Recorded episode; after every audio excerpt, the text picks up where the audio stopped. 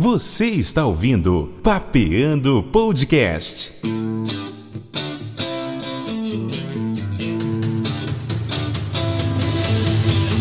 Apresentação: Marcos Cunha.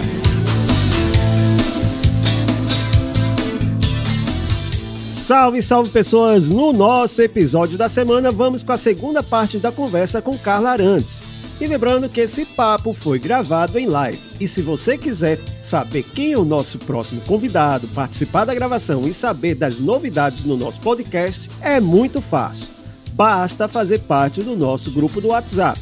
O link está aqui na descrição do nosso episódio, mas claro que, como sempre, você pode participar também em nossas redes sociais, sugerindo pautas, elogiando e também, por que não, criticando o episódio. Em todas elas é só procurar por Marcos Cunha RD. Também tem o nosso e-mail, papianopodcast.gmail.com e através dele você pode enviar sua mensagem também. E agora, lá vem ele! Momento. E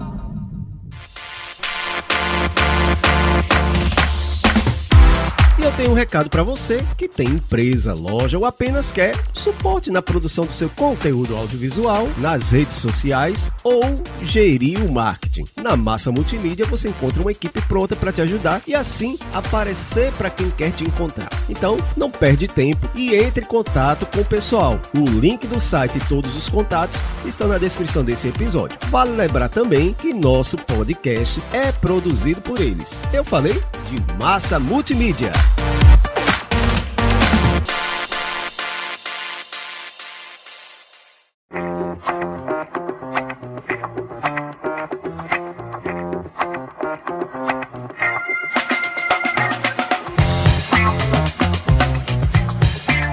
E se você quer ajudar nosso podcast a continuar e de quebra ter o nome de sua empresa, loja ou serviço divulgado nos nossos episódios, entre em contato com a gente pelo e-mail contato arroba massamultimídia.com.br ou pelo WhatsApp 83996549888 996549888 DDD 83 e nossa equipe tem uma proposta bacana para nossa parceria de sucesso.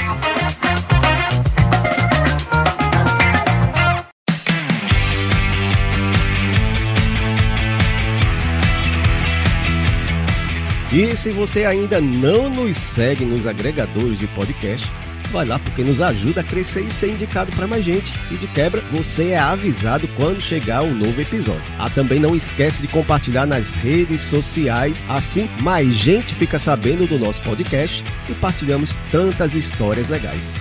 Vai lá, ajuda aí.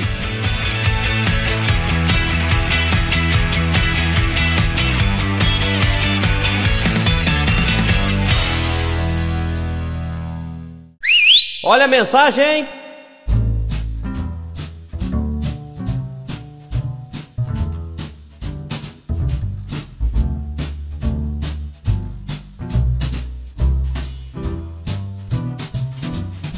E na mensagem de hoje vamos mandando alô para as pessoas que interagem com a gente nas redes sociais.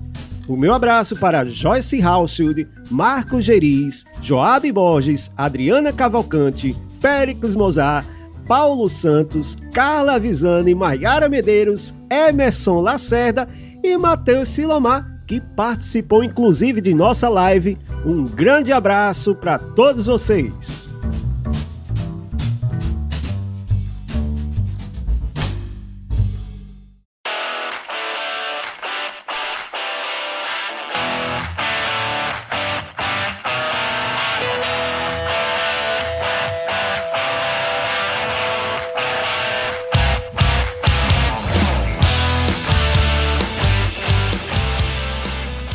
Não, eu não tive que parar, mas eu tive uma situação semelhante, que foi o seguinte.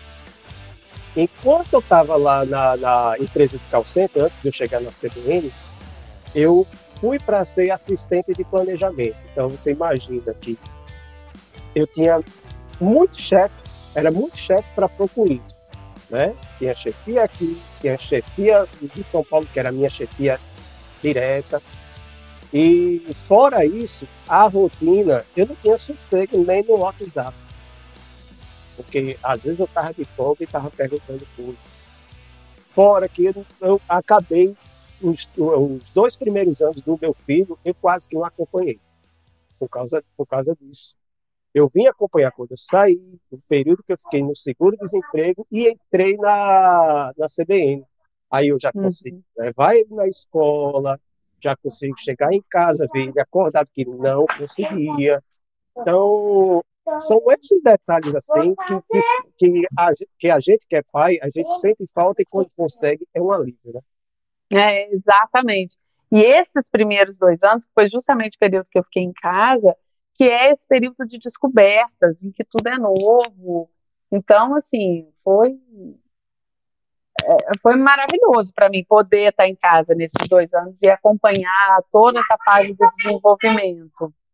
Mas aí também, quando surgiu o convite para ir para a CBN, também foi um, um, outro desafio, uma coisa nova, porque também chega uma hora que cansa, tá em casa por conta de criança 24 horas, é puxado, né? A demanda é, é, é muito grande. Não, é, não acaba, é um trabalho sem fim, né?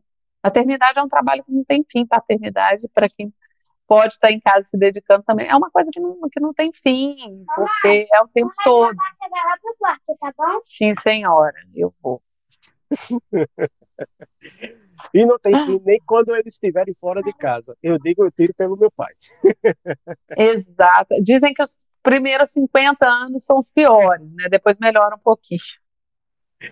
Mas bem, já que você já tocou no, no assunto convite da CBN, fala dessa, dessa tua entrada, né? Pode dizer que o operador te atrapalhava, enfim. Aquele Luciano Cabral era terrível. Não, é, pois é, e aí eu estava há já dois anos, dois anos e pouquinho, eu acho, afastada da, da, do jornalismo, quando a Tatiana Ramos, que é a diretora de, de jornalismo da Rede Paraíba de Comunicação, falou que né, dessa vaga para a CBN, a Carla Visani ia para o CBN João Pessoa, ia surgir a vaga para o CBN Cotidiano, e eles estavam fazendo alguns testes. Eu falei, Tati, mas eu nunca fiz rádio. Ela, não, mas Patrícia Rocha nunca tinha feito rádio, foi maravilhosa. Carla Visani nunca tinha feito rádio, foi maravilhosa, é maravilhosa. E então, as experiências que a gente tem com pessoas que nunca fizeram rádio são ótimas. Quanto a isso, não tem problema. Mas é um teste, é um piloto. Você topa fazer? Eu falei, topo. Então, vamos lá. E aí fiz, e fui aprovada, fiquei super feliz. E com o desafio de fazer rádio, é, e com a recepção, porque eles foram muito é, flexíveis, muito acolhedores nessa questão da maternidade. Eu tinha, né, eu tive que fazer mudanças de horários, nos, horários do apresentador. Olha, eu não posso de tal, tal horário, eu tenho que levar a criança na escola, buscar na escola e tal. Então, eles sempre foram muito flexíveis comigo com relação a isso. E eu aprendi demais. Nossa, eu cheguei lá. É, é aquilo, eu nunca tinha feito rádio na vida, só rádio universitária. A gente teve lá na, na, na, universidade que eu fiz, tinha rádio universitária, e a gente fazia os programas durante as aulas de rádio, só. Eu nunca tinha trabalhado em rádio.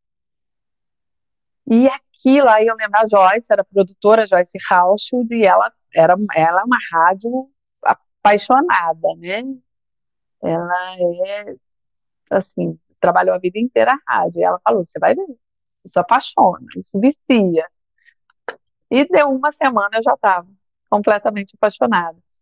Mas eu lembro quando eu ouvi a primeira vez a vinheta com meu nome, a apresentação Carla Arantes. Gente, meu olho chega em chão d'água, porque aquilo vem a memória, porque rádio tem muito memória afetiva. Eu estava conversando isso outro dia com o marido de uma amiga minha, que é ouvinte de rádio, que ouvia muito, me ouvia muito na CBN, e, e que ele fala: rádio é hábito. As pessoas não ouvem mais rádio, ah, porque eu vou ficar informada pelo rádio. As pessoas ouvem rádio porque elas têm hábito de ouvir rádio, porque elas podem ter informação de diversas outras formas, até uhum. mais rápido. Antes, a diferença do rádio para a televisão era instantaneidade, né? Você ficava é, informado mais rapidamente pelo rádio do que pela TV, porque as coisas no rádio eram imediatas. Agora, com as redes sociais, com o WhatsApp, com, com o site, com o blog, o rádio já se perdeu nisso. Mas as pessoas têm hábito de ouvir rádio. Então, quem é apaixonado, assim, tem quem tem esse costume, não larga o rádio. Então, aquilo me veio na memória. O meu pai, que é ouvinte de rádio no carro, sempre minha mãe que passava as manhãs fazendo almoço e ouvindo Rádio Globo. Então aquilo trouxe uma memória afetiva que eu falei, nossa, que, que nunca imaginei que eu estaria nesse lugar. E como âncora, como apresentadora no programa, uma responsabilidade muito grande. Eu tinha muito medo de dar branco, de ficar sem ter o que falar. Porque no rádio, um segundo que você para de falar parece uma eternidade, né? A, pessoa já muda de estação, é, o que aconteceu, caiu, teve um problema no ar, o que, que aconteceu, por que, que não estão falando nada. Então você não pode parar de falar, você não pode parar de pensar. E veja só, Marquinhos, eu achei que isso seria um problema para mim. eu estou aqui só. falando sem parar. Ou seja, no final das contas, eu estourava o tempo, né, Marquinhos? Marcos lá desesperado, porque a gente tinha que entregar para o repórter CBN. Bora, repórter! Fazendo repórter. sinal e eu falando sem parar. Mas, pois é, aí eu tinha esse receio de falar em rádio por causa disso, eu achava que eu ficaria sem falar. Que eu, ai, se me der um branco, se eu não conseguir falar, mas graças a Deus nunca aconteceu. O que aconteceu foram crises de riso, né? Algumas. Mas mas ficar sem teve falar a, teve a, teve a, do, do candidato lá que o Suetone trouxe. A vereador. Ah, eu não é, vereador, Eu não lembro o nome, não. Eu sei que ali a gente teve que ir para o comercial, porque foi uma crise de risco que eu estava me faltando ar já. Não, Marquinhos segurando para não rir, ficava roxo. Aquilo ia subindo, assim, Marcos roxo, e eu não parava de rir, dando gargalhada e os ouvintes mandando mensagem rindo da minha risada, é, e depois a editora brigando comigo, a gerente de qualidade brigando comigo porque eu estava rindo no ar, e aquela confusão, eu falei, não, vamos para o intervalo porque eu não, tinha, não dei conta de voltar. Mas, é, Mas foram fala. momentos muito memoráveis, assim, foram momentos, foram experiências muito marcantes que eu vivi ali. É, por nunca ter feito rádio, por poder falar né, duas horas, levar informação às pessoas durante duas horas direto, num período que foi icônico, que é do, do o período da pandemia, em que nunca a informação foi tão necessária, né, tão importante. Então, tudo isso fez, assim, foi um, foi um marco para mim muito importante na minha carreira, essa passagem pela CBN. E vale lembrar que na pandemia tudo parou menos a gente. Menos a gente supermer e supermercado, né? Porque é, aqui em casa todo mundo trabalhando. supermercado, é. farmácia, hospital, mas o resto tudo fechado. Eu lembro quando a gente saía de casa, aquele ninguém na rua, é, ia nos lugares, todo mundo de máscara. Eu lembro a primeira vez que eu vi todo mundo de máscara, eu olhava, aquilo, eu me sentia num filme. Eu falei, o que está acontecendo, gente? Né? Até acostumar. E depois foi o contrário, né? Foi as pessoas sem máscaras. Mas será que tá, tá pode ser assim mesmo? Será que dá para tirar a máscara de verdade? Eu ainda fiquei usando máscara um bom tempo. Pois é. E, e o pior foi o seguinte, porque a comunicação minha com o Carlos era muito, às vezes, na leitura labial. E eu com máscara. Como é que era feito isso? É Até a gente se encaixar nisso aí, demorou. É verdade, ainda tinha isso. Tinha isso, né? Na, na, na, a gente teve que aprender a se comunicar pelo olhar. Pelo olhar, por gestos, porque não dava para falar mais nada.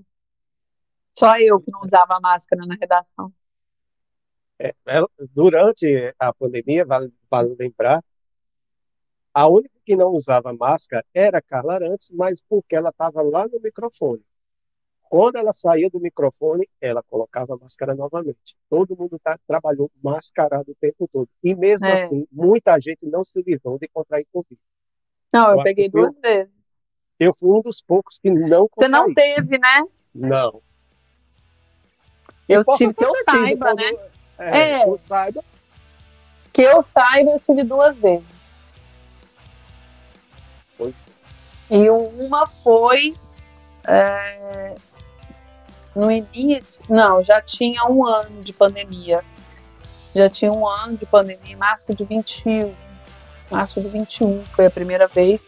Mas assim, tinha um ano de pandemia, mas ainda não tinha vacina. Ninguém sabia direito as sequelas.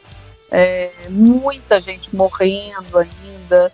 Então, os meus sintomas foram muito leves, praticamente assintomática, mas dava medo, dá bastante medo.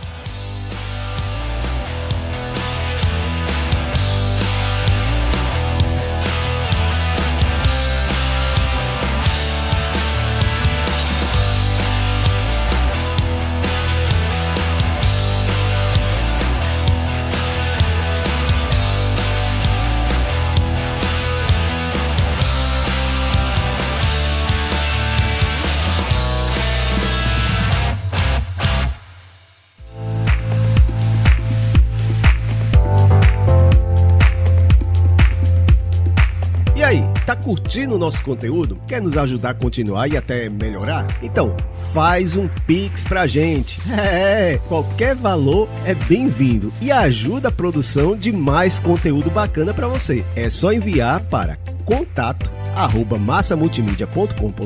e claro, desde já a equipe Papeando Podcast te agradece.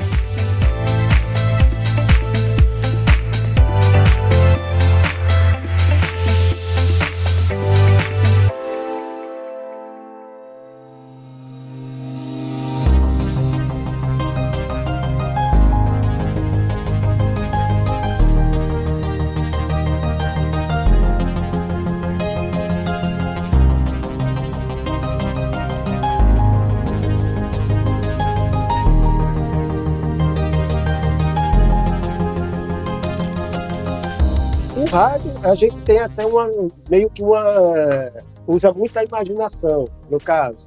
As pessoas que conhecem de foto Carla Arantes, tá, tá vendo Carla Arantes pela voz, não está vendo com os olhos, está vendo com a voz. Então, muitas vezes as pessoas sentiam quando ela estava triste, quando ela estava feliz, quando ela estava com raiva e etc.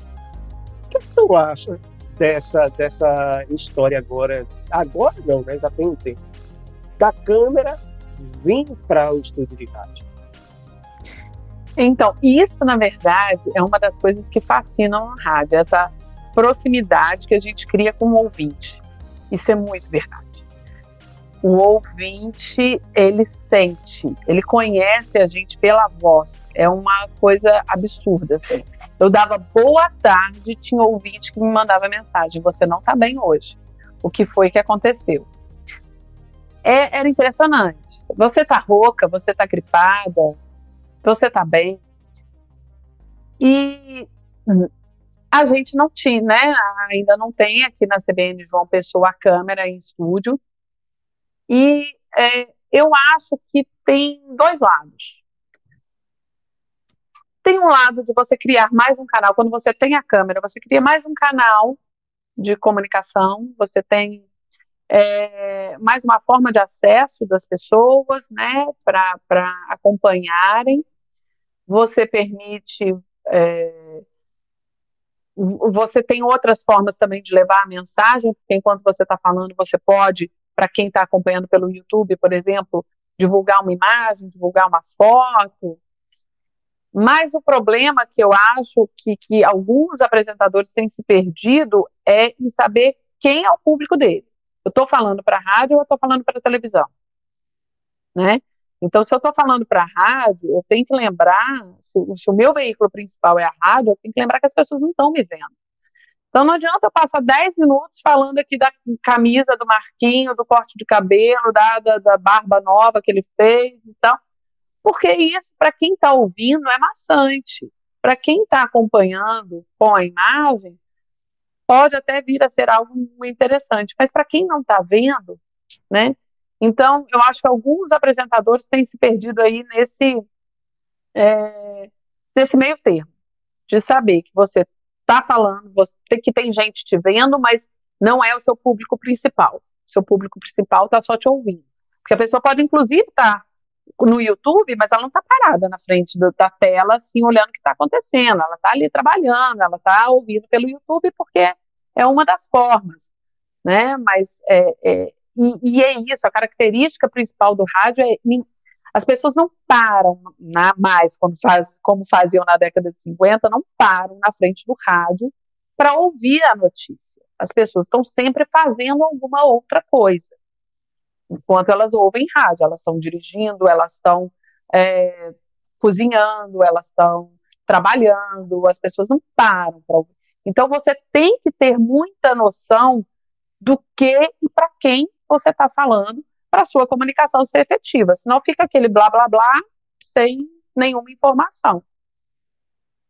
Uhum. Mas, e, e, isso aí também já começou até, porque eu, eu digo sempre, podcast não é o que a gente está fazendo agora. Podcast é o que a gente está gravando agora, que vai para o áudio. Então, muitas vezes eu estou escutando os, os, podcasts e, é, como é que se diz? O pessoal se perde, aí diz, é, mostra aqui para a câmera, faz assim.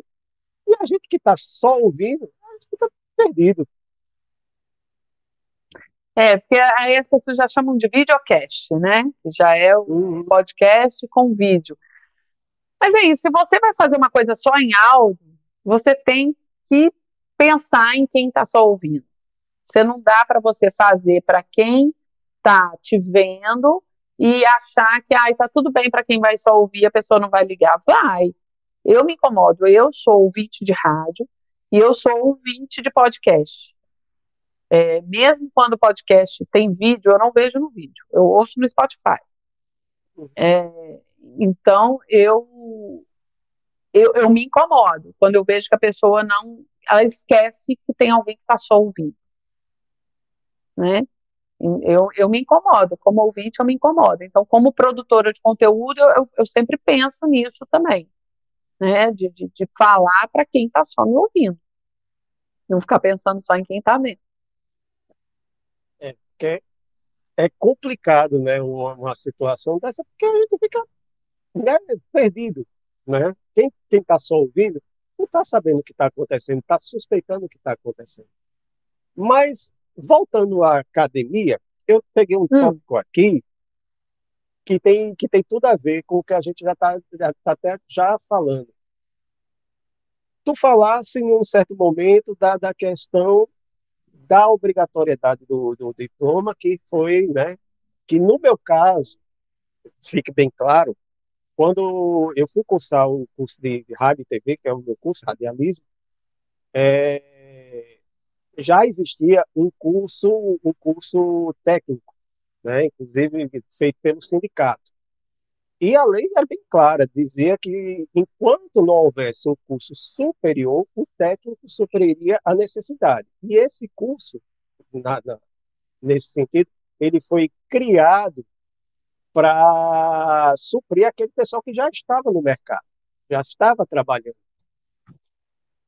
E, e.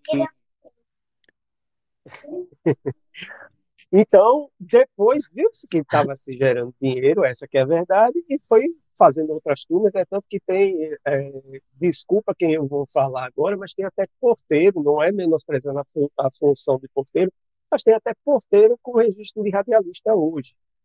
E hoje, né, acabou-se a obrigatoriedade do, do, diploma. Como tu vê isso aí, como, como profissional formada com curso superior, bacharelado, como é que você vê isso? É, isso é foi um equívoco gigantesco, né? A gente não esquece a comparação na época do ministro do Supremo Tribunal Federal, Gilmar Mendes, que disse que jornalista era como cozinheiro. O bom cozinheiro não precisa de curso superior, ele aprende na prática e o bom jornalista também. É, e não é bem assim. Né? A academia, ela não ensina só a técnica, ela ensina o pensar jornalisticamente. Ah, mas tem muito mal profissional que é formado? Tem. E tem bons profissionais que não são? Tem também. Só que se você tem hoje uma universidade, uma, né, um curso superior é, em determinada área, por que não exigir? É, o, é, é né, é, é, é, você retroceder. Se você tem um curso superior, a, a, a questão é exigir cada vez que esse curso seja mais é, efetivo na formação. E não simplesmente deixar de exigir a formação superior. É, o curso, ele não faz o bom jornalista. Isso é fato, né? Porque antes de tudo, o bom jornalista, ele precisa ter ética, ele precisa ter responsabilidade sobre aquilo que ele está falando, sobre aquilo que, né, que ele está apurando. Então, se ele não tem isso, não adianta ele ter uma excelente formação, porque ele não vai usar aquelas ferramentas que ele vai aprender para praticar o bom jornalismo. Ele vai usar aquilo para obter vantagens próprias. Mas assim, você tem maus médicos, maus advogados, maus engenheiros, você tem gente ruim em todas as profissões. Agora, qual é a importância do jornalismo? É porque é você olhar para a informação, para a apuração, não só como um objeto. Eu tenho, né, aconteceu um acidente, eu vou lá, vou saber o nome da vítima, vou saber como que aconteceu, pegar as informações e passar isso para frente. Né? Isso é parte do jornalismo, isso é a reportagem, é você ir lá e contar alguma coisa. Mas é você pensar o porquê daquilo. É você ter um olhar crítico do porquê eu estou levando essa informação, qual é o contexto dessa informação, por que, que essa informação é importante. É, eu acho, assim como eu acho um equívoco não exigir a, o diploma superior, acho um equívoco a formação, a reformulação pela qual muitos cursos de comunicação passaram, inclusive o curso da universidade onde eu fiz, a Universidade Federal de Juiz de Fora, que tiraram matérias, disciplinas básicas da formação humanística, que tiraram antropologia, que tiraram economia, disciplinas de direito, para deixar mais tempo para radiojornalismo, telejornalismo, para ensinar técnica. Técnica você aprende no curso técnico. Técnica é a parte mais fácil. O difícil é o pensar. Então a universidade ela não tem que ensinar técnica. A, a universidade, na minha opinião, ela tem que ensinar as pessoas a refletirem. Elas têm que ensinar as pessoas a entender qual é o contexto social. Se eu estou fazendo um curso de comunicação social, se eu comunico para uma sociedade, eu tenho que entender qual é o contexto dessa sociedade. Então, eu tenho que entender a história dessa sociedade, eu tenho que entender é, o que aconteceu, que nos trouxe até aqui hoje, quais são as consequências do que está acontecendo hoje. Eu preciso entender isso para eu saber comunicar. Não é simplesmente saber qual é a informação mais relevante, saber escrever um lead, é, saber fazer uma manchete ou gravar uma passagem bonitinha, qual é a posição correta que eu apareço mais bonita na câmera. Isso é o de menos, isso é técnica. Isso você aprende num cursinho de, de para tirar o seu DRT, se você quiser. Você aprende num cursinho de fim de semana. É, agora, os quatro anos de faculdade deveriam ser dedicados a ensinar a pensar, a ensinar as pessoas a entenderem a nossa sociedade, a nossa política, porque você tem jornalista que vira hoje e fala, ai, detesto política. Não sei por que, que o povo fala tanto de política, ai, detesto, não, não sou nem isso, nem aquilo, ai, não sou nada, e não, não sei por que, que política é tão importante. Como? Entendeu? É, então, assim, essa pessoa não entendeu nada. Então, ela tem um diploma de jornalismo, ela vai lá fazer as reportagens dela, mas ela não entendeu nada, ela não entendeu qual é a função dela nessa, nesse, nesse meio de comunicação. Então, eu acho que o, diploma tem que ser exigido, mas acho um equívoco o currículo que é oferecido hoje nas universidades, nos cursos de jornalismo. Eu tiro até pelo meu curso que a gente pagou várias disciplinas optativas das mais variadas, que você tem coisas que depois que eu paguei é que eu vi o sentido da coisa. Por exemplo, eu paguei oficina básica de teatro, eu paguei crítica teatral, paguei crítica cinematográfica. Qual o sentido de, de, de, de pegar essas, essas, essas disciplinas?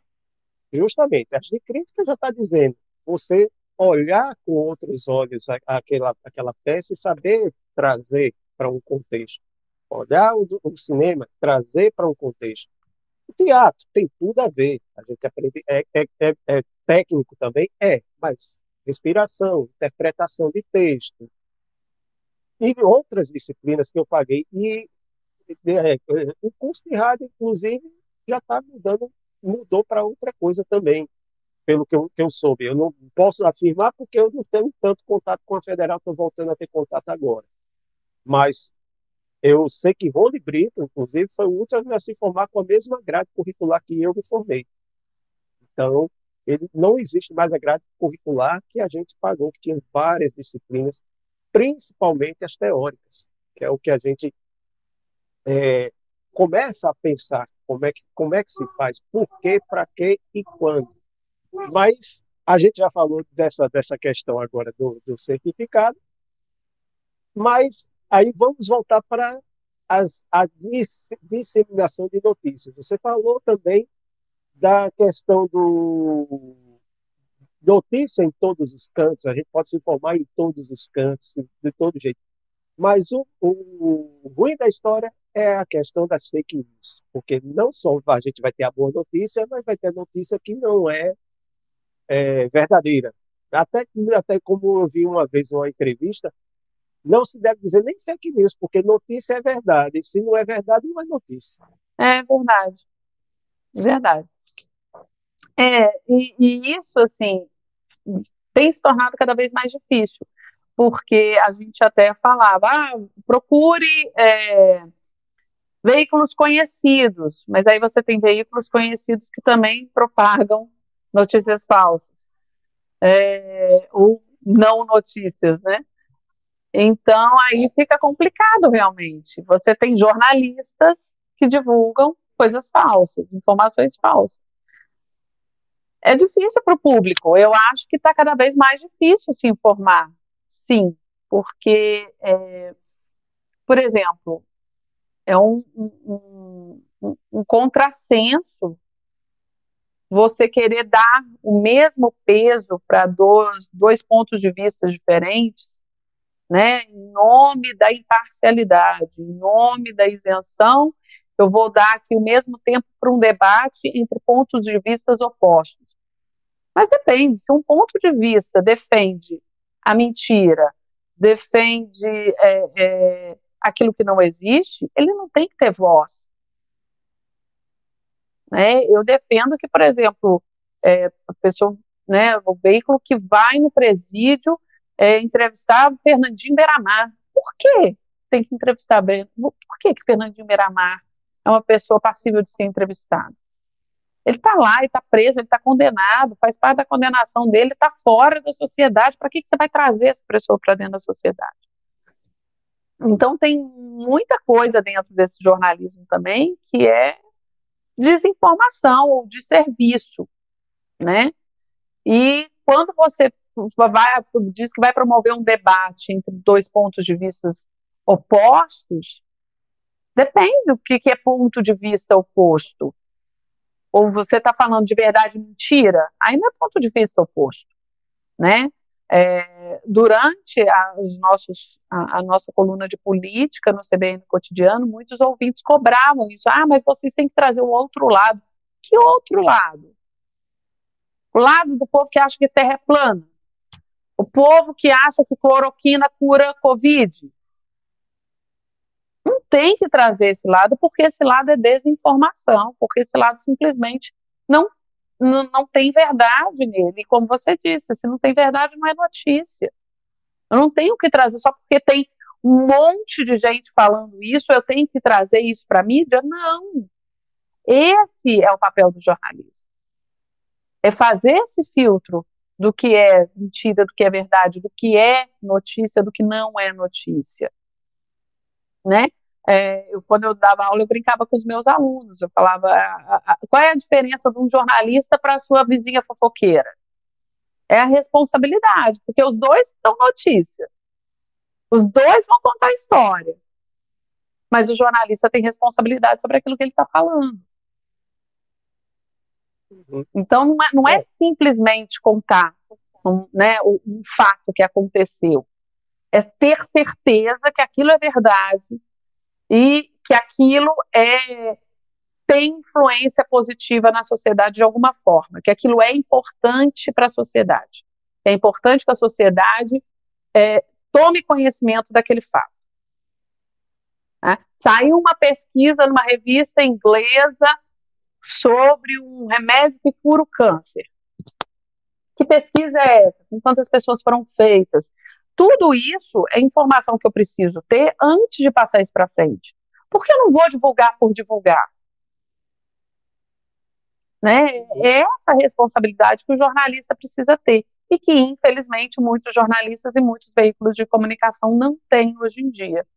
E aí dificulta, lógico, para o recep receptor, porque quem está lá recebendo a mensagem fala, ah, tudo bem, eu não vou acreditar na notícia que me veio pelo WhatsApp, mas eu estou acreditando naquilo que eu estou vendo na televisão, um canal sério, um canal conhecido, eu estou ouvindo no rádio, nossa, mas é uma emissora famosa. Por isso eu defendo também a responsabilização dos veículos de comunicação. Eles têm que ser responsáveis por aquilo que eles veiculam. Né? Muita gente fala de, de, de censura, isso não é censura. Você não pode ter liberdade para disseminar desinformação. Então, que seja, inclusive, punível com cassação, porque é uma concessão pública. Você ter uma emissora de rádio e televisão no Brasil hoje é uma concessão pública. Então, se você promove desinformação, ah, então não posso falar mal do presidente? Não, você pode falar mal do presidente, mas é verdade o que você está falando? Você não pode mentir contra o presidente ou contra qualquer outra pessoa. Então, é, é isso, isso precisa ser cobrado das emissoras de rádio e televisão, dos jornais, enfim, de todos os veículos de comunicação. Eles precisam ser punidos também. Não só os jornalistas, que muitas vezes são processados, pelos, por aquelas pessoas que se sentem vítimas da desinformação. Se você, como jornalista, é, é, divulga uma informação falsa sobre mim, eu posso ir lá e te processar, né? Mas precisa que é, é haja uma regulamentação para que as próprias emissoras sejam responsabilizadas. Né? Isso não é censura. Isso é cobrar que ela cumpra o seu papel de informar. E não que seja só um veículo de manipulação. E uma notícia, é, como é que se diz? Sem a devida verificação da fonte, de, de, do que aconteceu, como foi, pode ocasionar terríveis problemas. Lembra da, da, eu acho que tu lembra da história de uma creche e depois que descobriu que disse que estava tendo abuso de crianças dentro da creche e terminou que nem não estava vendo nada daquilo e foi divulgado. Mas é, mas é, é, o caso da escola base, né, que é um clássico isso, assim, que a gente isso. estuda no jornalismo por causa disso, porque é, é um, uma história de uma família, um casal dono de, de, de, de escola que foi acusado de abuso, depois se provou que eles eram inocentes, mas enfim, a família já é. tinha sido destroçada, a escola já tinha sido é, é, é, depredada, enfim, a vida deles tinha acabado porque o julgamento na mídia já tinha sido feito, eles já tinham sido condenados pela mídia. Então, é preciso ter muito cuidado com isso, né? Agora, a gente vê muito esse cuidado quando são pessoas poderosas, seja política ou economicamente. A gente não vê esse Cuidado quando é um preto pobre favelado que é preso aqui, que tem a cara exposta para quem quiser ver. Agora, se é o filhinho de papai que é preso com uh, uh, 30 quilos de maconha, ele está lá de costas, ninguém fala o nome. Agora, se é o pobre que é preso com 30 gramas de cocaína, a cara dele vai ser exposta no programa de TV. Então, é, enfim, é, eu acho que é muita coisa. Acho que o, o Ministério Público, o Poder Público faz é, vista grossa para muitos erros cometidos pela imprensa e pelo jornalismo. E precisava Mas, ter mais, mais rigor. É. Mas assim, para a gente, porque deu uma baixada na vibe, mas é, é, é necessário a gente falar mesmo, mas já para mudar de assunto e falar sério também. É, vamos falar um pouquinho dessa tua passagem na CBN mais aprofundadamente e com certeza o pessoal está mais curioso para saber da tua saída, mesmo aqueles que já, já viram aquele vídeo que você gravou, o pessoal foi ver já de noite, né? Porque, diga-se de passagem, foi um choro. Foi, é, essa minha saída da CBN pegou muita gente surpresa, né? A gente viu pelas pelas reações lá dentro da própria empresa, então muita gente lá dentro foi pego de surpresa. É, eu imaginava que algo assim poderia acontecer porque eu sabia que, enfim, a gente tinha vindo de um resultado de Ibope que não tinha sido é, bom para a empresa, é, então que alguma mudança seria feita. Isso a gente sabia. Qual seria essa mudança? Né? A gente não podia prever, mas a gente sentia o clima tenso no ar.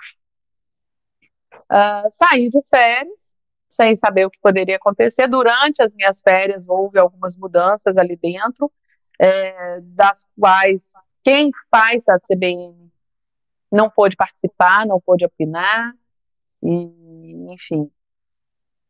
E e aí, quando eu cheguei, teve essa notícia, né? Eu, eu, no, no, dia da minha volta, eu recebi a informação de que, é, por estratégia deles, é, precisava da minha vaga. Foi essa a, o termo. Foi esse o termo que eu recebi.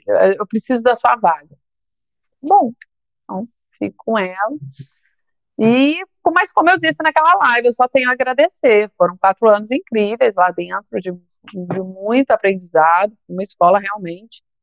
E, e, além de tudo, mais do que eu aprendi lá como jornalista, com as pessoas com quem eu trabalhei, foi um dos melhores ambientes em que eu trabalhei. A CBN é uma redação pequena, é uma redação em que as pessoas se ajudam muito. Então, é, o ambiente de trabalho era muito prazeroso. Muitas vezes eu chegava lá, o Marquinho já me viu várias vezes chegar cara inchada, de chorar, por alguma situação fora, né, extra da vida pessoal.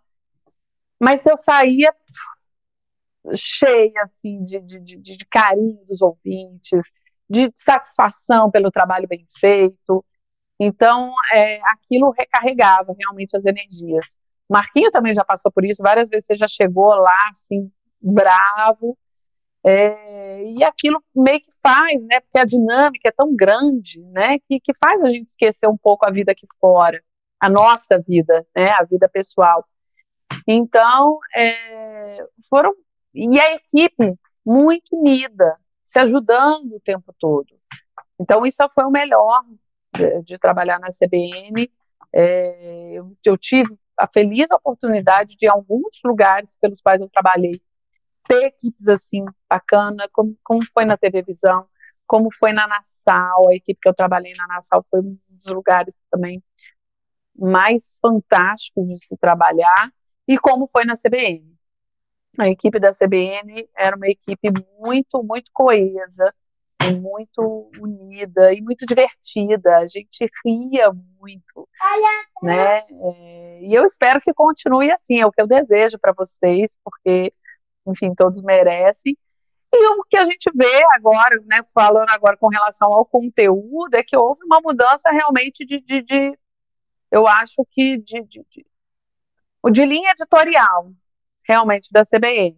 É isso que a gente enxerga, houve uma nova contratação, é, eu não sei qual é a perspectiva, o que eles pretendem, mas a gente percebe uma mudança de linha editorial. Então, eu estou aqui agora como ouvinte, desejo todo sucesso no mundo, para os que chegam e para quem fica, E vou continuar. Outro dia mesmo mandei uma mensagem para o Caio, tava, quando teve aumento da gasolina, mandei a mensagem para o Caio, olha, tem um posto aqui que já aumentou a gasolina. Né? Então, continuo ouvindo, são meus amigos queridos, são, além de tudo, colegas de jornalismo. Eu, por onde passei, sempre tive muito isso. Eu não tenho é, é, rival, inimigo, não. Eu tenho colegas que trabalham em empresas diferentes. Então, nunca em nenhum lugar por onde eu trabalhei, eu tratei a pessoa da emissora X ou Y de forma diferente. Não, tá todo mundo no mesmo barco. Hoje a gente está em emissora diferente, amanhã a gente está na mesma emissora, amanhã está todo mundo desempregado. E é assim a vida do jornalista. Então a gente não pode tratar as pessoas como rivais, né? Somos colegas e a gente se ajuda sempre durante as pautas, pedir ajuda, ajudar os outros. Eu acho que é assim que deve funcionar. E mesmo depois da saída, você teve uma indicação para um prêmio e detalhe, ela fazia um bom tempo que não fazia reportagem e quando foi fazer novamente a reportagem foi indicada para um prêmio. Fala desse prêmio. Pois é, isso foi uma surpresa, porque isso é coisa da Ana Cláudia, né? Ana Cláudia Cardoso, nossa coordenadora de produção lá na CBN. Carla, você tem que fazer matéria, você tem que fazer reportagem, você tem que fazer reportagem. eu, assim, né, já anos afastada da reportagem, desde a época de TV Cabo Branco, que eu não fazia mais reportagem, quando voltei para a CBN foi só como âncora. E eu falava, ah, tem tanto repórter bom. Não, mas eu gosto, vamos lá, para você treinar, para você não perder a mão, seu texto é tão bacana.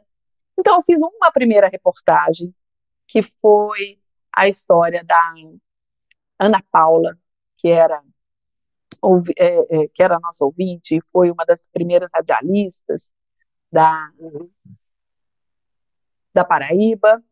Uh, e depois eu tive a oportunidade de fazer, contar a história, era o dia da educação, e eu fiz a história do, do Lucas e do Kenilson, se não me engano o nome dele. A Larissa Maia fez a produção, conseguiu esses dois personagens e aquela coisa, né? Olha, olha, tem essas duas pessoas, vai lá e conta essa história. Peguei, contei a história deles, a história deles é muito bacana. Então, acho que mais mérito meu é mérito deles também. Teve uma edição muito boa, eu não posso esquecer de falar do editor, que às vezes a gente acaba esquecendo no, no rádio falar do editor, mas o Alessandro Leite fez uma finalização muito bacana, né? A sonorização, porque no rádio isso faz muita diferença também. Não é só a informação, mas aquela musiquinha, aquele sobe som que você coloca faz toda a diferença. Então era uma matéria que era muito simples, uma matéria de dia a dia que a gente fez para o dia da educação. E a Ana Paula e a, a Larissa falaram: ah, olha, isso vale prêmio. Tem o prêmio da ABMS, que é de, de incentivo ao ensino superior, a gente, você vai escrever. Não, quem escrever para prêmio, isso não vai dar certo. Vai, escreve, escreve, escreve. Escrevemos a matéria. Foi finalista na categoria regional de rádio jornalismo, né, de áudio. E o vencedor foi um podcast lá de Florianópolis, mas também era um super podcast, muito bem produzido. Mas só da gente ter chegado na final foi uma conquista gigantesca porque era isso, era uma matéria de dia a dia, que a gente não fez com nenhuma superprodução. A gente fez ali para contar a história daqueles personagens naquele dia especial, mas não tinha esse olhar mais cuidadoso para uma matéria de prêmio, nada disso. Então, eles escolheram mesmo pelo, pela história dos, dos personagens, pela forma como ela foi contada, pela forma como ela foi editada. Então, eu fiquei muito feliz e aí já tinha saído da CBN, mas fui para a entrega do prêmio lá em Brasília, que foi uma festa linda, promovida pela ABMS, junto com a Zuila Davi, representando né, uma, uma reportagem da TV Cabo Branco, o Ebert, com uma reportagem também da CBN, então Ebert Araújo, e foi uma festa maravilhosa e estar tá ali junto com eles, os dois foram vencedores, Ixi, foi muita comemoração, foi maravilhoso.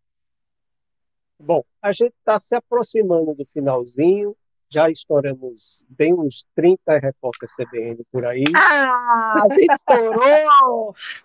que surpresa! Só que dessa vez eu não fiquei levantando o braço. Não. Nem fez cara feia para mim. Não, Marquinhos fazia já, já é feia por vida. Mas, assim, eu sempre, quando tem o pessoal da área de comunicação, principalmente, eu sempre pergunto, peço uma coisa, para eles deixarem um recado para o pessoal que está chegando agora, está querendo conversar.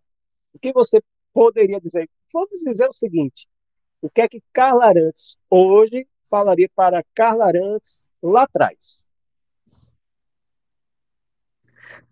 É difícil.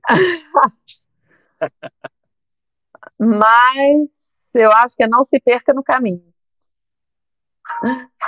Porque são muitos os desvios que podem aparecer aí nesse trajeto do jornalismo e se manter no caminho, se manter no foco, é, com ética, com responsabilidade, esse é, tem sido um desafio. Então é isso. Força, coragem, é, paixão acima de tudo. Acho que sem paixão a gente não faz nada bem feito, muito menos no jornalismo, que é uma profissão muito importante, mas infelizmente ainda muito desvalorizada. É, e é isso. Força para quem está começando e sucesso. O jornalismo é fundamental. Muita gente acha que a gente vai ser substituído pelo chat GPT, mas não vai não. E você tocou num ponto interessante que é a frase que eu sempre falava. Sem emoção, não tem graça. Não tem. É isso mesmo. Tem que ter emoção, tem que fazer o coração bater forte, tem que. É por isso que, assim, é, é outra coisa que eu me apaixonei no rádio, porque ele dá essa possibilidade da gente extravasar as emoções. Na TV é tudo muito rápido, muito frio até. É, no rádio eu chorei, eu sorri, é, falei tudo que eu queria falar, dei muita bronca em quem eu achava que tinha que dar. Então, o rádio ele é uma, um instrumento maravilhoso até por causa disso também, porque ele transborda a emoção, apesar das pessoas não estarem nos vendo, só nos ouvindo, mas você tem essa possibilidade de transbordar a emoção e é muito bom. Muito bem, Carla Arantes, muito obrigado por ter participado aqui, compartilhado tanta coisa bacana com a gente no Papel no Podcast e fica livre as suas considerações finais. Ai, obrigada, Marquinhos, foi delicioso. Desculpe as interrupções das crianças. Mas vida de mãe é assim. É, e muito obrigada, obrigada a você por essa oportunidade de contar um pouquinho da minha história, de falar dessa minha paixão que é o jornalismo é, e dessas, né, das, das, minhas experiências e conversar com você, matar um pouquinho a saudade muito obrigada mesmo. Espero que o pessoal tenha gostado e você curta, compartilhe, indique para o seu amigo, se inscreva no canal do Papiano Podcast, dê cinco estrelinhas no Spotify. A gente agradece. É isso. Valeu, Marquinhos. Um beijo grande para você, viu?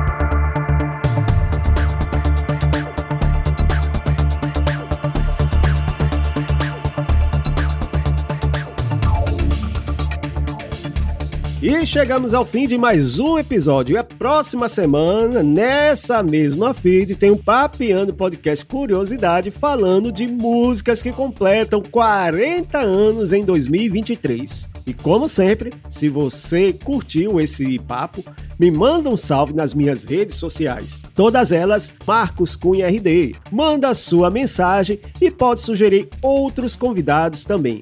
Claro, se você não curtiu, também pode deixar o seu comentário. Eu leio tudo e respondo todos. Também não esquecendo do nosso e-mail papeandopodcast.gmail.com Deixa lá tua opinião sobre o episódio que a gente traz nos próximos programas. E um recado muito importante é que essa conversa foi gravada em live. E se você quiser saber quem é o nosso próximo convidado, participar da gravação e saber das novidades do nosso podcast, é muito fácil. Basta fazer parte do nosso grupo do WhatsApp o link está aqui na descrição do nosso episódio. E novamente te peço, segue a gente também nas plataformas de áudio, compartilha também com os amigos no WhatsApp, no Instagram, enfim, espalha a nossa conversa, porque assim ajuda demais a gente compartilhar tantas histórias legais. Não custa nada e você recebe o aviso sempre que o um novo episódio estiver no ar. Esse episódio teve roteiro e apresentação de Marcos Cunha, esse que vos fala, e a edição, produção e marketing ficou a cargo de Massa Multimídia, que os contatos estão na descrição deste podcast, bem como toda a lista de músicas e trilhas incidentais. Então, fica ligado, próxima semana tem Papiano Podcast Curiosidades. Ficamos por aqui e até a próxima, pessoal! Fui!